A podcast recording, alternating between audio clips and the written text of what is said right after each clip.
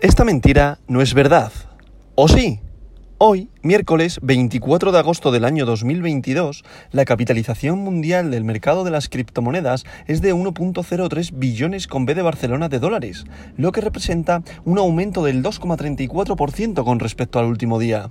Como podemos comprobar, ha vuelto a ingresar dinero fiat en el mercado de las criptomonedas.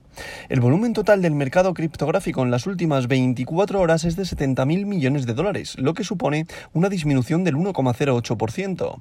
El volumen total en DeFi, DeFi, finanzas descentralizadas, es actualmente de 5.000 millones de dólares, lo que representa el 7,33% del volumen total de 24 horas del mercado cripto. El volumen de todas las monedas estables, recordad aquellas criptomonedas que podéis leer o escuchar como stablecoin, es decir, paridad a una moneda fiat, por ejemplo, un USDC es igual a un dólar, un USDT es igual a un dólar, un DAI es igual a un dólar, pues esta tipología de criptomonedas en estos momentos, las 8.14 de la mañana, es ahora de 64.000 millones de dólares, lo que representa el 91,17% del volumen total de 24 horas del mercado cripto. Si hablamos en cuanto al dominio de Bitcoin, actualmente también en estos momentos es del 39,85%, lo que representa una disminución del 0,11% a lo largo del último día. Por otro lado, la dominancia de Ethereum se sitúa en el 19,4%. Por tanto, seguimos ahí con esa dominancia del 59%, casi 60% aproximadamente de dominancia en el mercado. ¿La dominancia qué es, Alba? Pues la dominancia al final es de todo el dinero, de todo el dinero fiat invertido en el mercado de las criptomonedas, el 40% se lo está llevando Bitcoin y casi el 20% se lo está llevando Ethereum. Por tanto, como muchas veces digo y el símil que pongo, cuando Bitcoin estornuda, contagia al resto de altcoins. ¿Por qué? Debido a esto, a la dominancia, debido a que al final un movimiento de Bitcoin hace que arrastre a todo el mercado criptográfico debido a la gran cantidad de dinero que ha invertido en ella. Por tanto, los inversores pequeños al final se guían por los pasos que sigue su capitán general, que es Bitcoin. Pasa lo mismo cuando pongo el símil también con los mercados tradicionales cuando decimos que cuando el mercado estadounidense el Nasdaq Standard Poor's estornuda contagia al resto del mundo, tanto movimientos a la alza como movimientos a la baja. Y es motivo de eso, de la dominancia del mercado, del dinero invertido en esta tipología de mercados. Por eso es un factor muy a tener en cuenta cuando hacemos inversiones, ¿vale? Y sobre todo a día de hoy, en cuanto al Standard Poor's y el Nasdaq, dado que son las empresas tecnológicas, los índices donde cotizan las empresas tecnológicas más importantes a nivel mundial, y por tanto el mercado eh, criptográfico, al ser un mercado tecnológico, también se ve, se ve contagiado, y por tanto en estos momentos estamos muy correlacionados en cuanto a los movimientos. Sí que es cierto que Bitcoin ahora se sitúa en un soporte, que ahora mismo estamos hablando de un soporte de los 21.200 a los 21.800, diría yo que ahí hay una pequeña resistencia, que al final no está viendo nada de juego esta semana debido a que sigue habiendo muchísima incertidumbre, hay velas un poco raras en el sentido de que unas contradicen a las otras. Eh, los movimientos ahora mismo estamos viendo que hay una situación de que la fuerza vendedora está luchando, por decirlo de alguna manera, con la fuerza compradora, por tanto estamos viendo que en estos momentos es mejor no operar. O sea, yo en estos momentos la verdad que hasta que no haya un fundamental bueno y bueno, en el día de ayer sí que se aventuraba que hubiese grandes movimientos y al final no los hubo. Bueno, veremos a ver qué pasa durante el día de hoy. Hoy los futuros están habiendo en verde y por eso también el mercado criptográfico se ha inyectado dinero fiat y, y Bitcoin en estos momentos también está en verde, aunque sin grandes novedades, es decir, no está habiendo grandes subidas. Estamos ahí tonteando con los 20.900, 21.600, bueno, en ese, en ese rango nos movemos. Pero bueno, con esto vamos a pasar con el top 10 de hoy, que en posición número 1 continúa Bitcoin, BTC, el rey de las criptomonedas, como todos sabemos, la criptomoneda de oro con un valor unitario por moneda de 21.431,68 dólares, lo que representa una subida respecto al día de ayer de un 1,98%. En posición número 2 se sitúa Ethereum con su criptomoneda Ether, recordad la criptomoneda de plata con un valor unitario por moneda de 1.639,64 dólares, lo que representa una subida respecto al día de ayer de un 3,97%. En posición número 3 se sitúa Tether, USDT, recordad, es una stablecoin, por tanto, paridad al dólar. En posición número 4 se sitúa USDC, recordad que es otra stablecoin, por tanto, de nuevo, paridad al dólar. En posición número 5 se sitúa BNB, la criptomoneda del exchange Binance, con un valor unitario por moneda de 298,38 dólares, lo que representa una subida respecto al día de ayer de un 1,01%. En posición número 6 se sitúa BUSD, recordad Binance USD, la stablecoin del exchange Binance, por tanto paridad al dólar. En posición número 7 se sitúa Ripple XRP con un valor unitario por moneda de 0,34 dólares por unidad criptomonetaria, lo que representa también una subida de un, respecto al día de ayer de un 2,55%.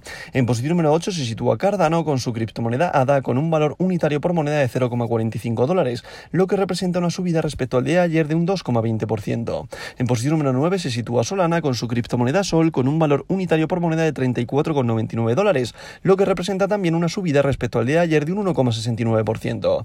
Y para cerrar este top 10 de hoy, miércoles 24 de agosto, se sitúa Dogecoin, la meme coin, el perrito o la criptomoneda del pueblo, con un valor unitario por moneda de 0,06 dólares, lo que representa también una subida respecto al día de ayer de un 0,84%. Como podemos ver, el top 10 en verde, verde que te quiero verde, debido a que, a sobre todo al arrastre de los futuros de los índices americanos. Ahora mismo los índices se están viendo en positivo, por tanto esto está haciendo un arrastre al eh, mercado criptográfico, al mercado de las criptomonedas, y vemos que se ve repercutido en que se ha inyectado más dinero fiat en el mercado y por tanto todas las criptos están moviéndose guiadas por la evolución del precio positivo de Bitcoin. Pero atención, esto hay que cogerlo con muchas pinzas, dado que al final no dejan de ser movimientos engañosos, es decir, ahora mismo daros cuenta que estamos fluctuando en un soporte, es un momento de incertidumbre, si vemos las EMAs al final es muy difícil, eh, las medias al final, ¿vale? Para aquel que no lo entienda, es muy difícil operar en estos momentos, no veo que tampoco haya grandes eh, movimientos, ayer fue prácticamente un día bastante aburrido en los mercados y sí que es cierto que se dieron noticias negativas en cuanto al PMI a nivel de Europa. Y bueno, eh, seguimos igual, geopolíticamente seguimos muy mal, el futuro se vislumbra que nos avecina un tsunami, esta mañana estaba leyendo una noticia noticia en cuanto al precio del, de, de, la energía y hablamos de 600 euros el kilovatio en, países como, Francia, Italia eh, y nosotros lo tenemos en 247 euros el kilovatio. O sea, es que es brutal lo que se nos viene encima. Todavía no somos conscientes de, de, de, lo que vamos a pagar por poner la calefacción, por poner el gas, por poner la luz. Es decir, esto ha venido a día de hoy, o sea, es que no nos estamos dando cuenta. Es decir, esta noticia ha venido como un, jarro de agua fría y un jarro de agua de realidad. Es decir, no estamos dándonos cuenta de, de, de, la contracción de mercado que va a haber, de, lo poco que va a gustar la renta variable debido a los resultados que van a dar las empresas. Es decir, se avecinan mm, momentos negativos y malos, ¿vale? Evidentemente parece que estoy generando food, pero no es así, es que la realidad que se nos avecina, como he dicho, inflación desbocada, geopolíticamente no estamos bien con el tema de Rusia-Ucrania, tenemos problemas en cuanto al suministro de gas con Rusia, eh, los precios están elevados, no, lo siguiente, eh, crisis de suministro, crisis de materiales, eh, bueno, hay, hay, una serie de acontecimientos que al final, pues eso, es muy negativo, el euro está perdiendo valor con el dólar, bueno, bueno, bueno, hay diversas cosas que en el mercado hacen que generen muchísima, muchísima, muchísima incertidumbre. También en el real estate, es decir, también si nos vamos a, China, pero bueno, es generalizado, ¿eh? porque lo, que os quiero comentar ahora, si nos vamos a China, eh, ahora mismo China también está abocada a una recesión brutal. Hablaban de la, del, del volumen de compraventas que estaba viendo en China y es que ha bajado una barbaridad. Y al final la compraventa de viviendas, daros cuenta todo lo que viene alrededor. Al final estamos hablando de préstamos, estamos hablando de seguros, estamos hablando de consumo, estamos hablando pues de, de muchas gentes a las que da de comer una compra-venta de una vivienda. Y al final lo que te da la evolución y el positivismo que tiene un país. Cuantas más viviendas estén vendiendo es porque tiene fuerza esa economía. Cuando se reduce la compra-venta, evidentemente pierde valor, pierde fuerza una economía, porque eso es porque no estás creciendo según lo esperado. Al final, bueno, es todo una cadena, globalmente no estamos, no estamos bien prácticamente en ningún país. Sí que es cierto que al final los más beneficiados serán los países subdesarrollados porque no tienen nada que perder y evidentemente todo por hacer y todo por crecer. Pero bueno, eso es una otra, otra parte a nivel eh, geográfico eh, a nivel económico, que no tiene nada que ver al caso, no, tiene, no, tiene, no tiene que ver en este caso. Pero bueno, al final daros cuenta que esto es una cadena, estamos todos eh, hilados y la contracción al final en el mercado a nivel global va a ser mundial, va a ser para todos debido a todo lo que se ha estado haciendo durante la pandemia. Al final estamos pagando las consecuencias o vamos a pagar las consecuencias de haber estado dos años encerrados y se avecinan malos momentos para la renta variable. Evidentemente veremos a ver los parches que se van eh, poniendo en los mercados para ver si realmente hay una opción de que el mercado vuelva a recuperarse rápidamente o directamente vamos a pasarlo eh, mal durante un periodo de tiempo largo. Yo auguro, desde mi manera y de mi humilde opinión, que el otoño lo vamos a pasar bastante mal debido a que vamos a pagar muchísimo por los precios de la energía y veo que el año que viene va a ser bastante duro en cuanto, en cuanto perdón, a crecimiento económico se refiere y sobre todo a cuanto la renta variable, la subida de tipos de interés a nivel bancario, es decir, hay ciertos acontecimientos que auguran que, que pasemos un añito y medio bien a gusto bastante negativo. Y el mercado de las criptomonedas, vuelvo a lo mismo, auguro que seguramente volvamos a niveles prepandemia, que es lo más sano. Yo vuelvo a repetirme, yo considero que lo más sano es volver al punto en el que estábamos en el precio de Bitcoin cuando el mercado se infló, se infló o, las reservas federales o las políticas económicas se, hincharon a emitir billetes. Considero que al final ha sido una subida súper inflada tanto en los mercados tradicionales como en el mercado de las criptomonedas, que eso hay que corregirlo y se está corrigiendo ahora. Entonces, lo suyo es volver a niveles pre-pandemia y a partir de ahí ya que la subida sea paulatina y que sea escalonada y que sea, y que sea sana, que al final es la palabra que hay que buscar. Es decir, que los inversores que entren en el mercado sean los inversores reales, no las manos débiles que se han ido aprovechando del FOMO y lo que han ido es a captar el dinero de los minoristas, que al final es lo que ha sucedido y prácticamente lo que sucede siempre. Al final el pez grande come al chico cuando el pez chico no tiene conocimientos de que existe un pez grande.